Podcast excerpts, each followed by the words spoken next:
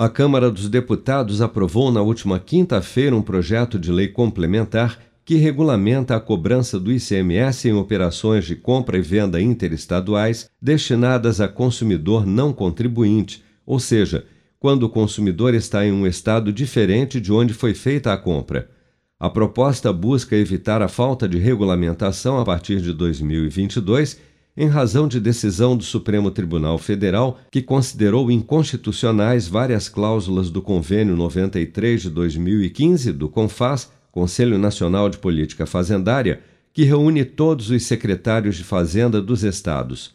Segundo o STF, a inconstitucionalidade decorre do fato de essas cláusulas tratarem de matéria reservada à lei complementar não podendo, portanto, ser objeto do convênio, fazendo com que percam a sua validade em 31 de dezembro deste ano.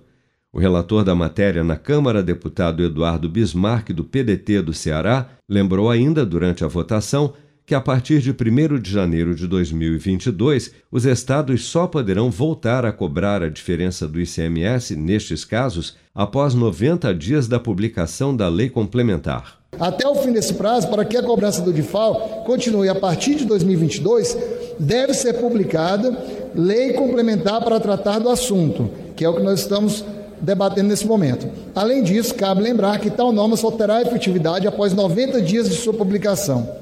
Nesse sentido, projeto de lei complementar número 32, hora em apreciação, foi oportunamente proposto pelo nobre senador Cid Gomes, PDT do Ceará, e é extrema importância, pois vem justamente suprir a lacuna legislativa deixada pela decisão do STF.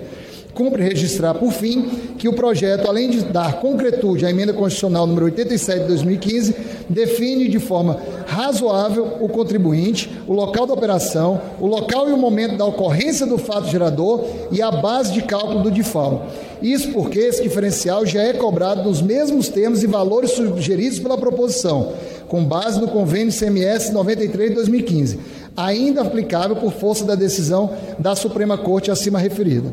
Segundo o CONCEFAS, Comitê Nacional dos Secretários de Fazenda dos Estados e do Distrito Federal, caso o projeto de lei complementar não seja aprovado pelo Congresso, a perda dos estados pode chegar a quase 10 bilhões de reais por ano em receitas tributárias. Por ter sido modificada na Câmara, a proposta retorna para nova análise no Senado. Com produção de Bárbara Couto, de Brasília, Flávio Carpes.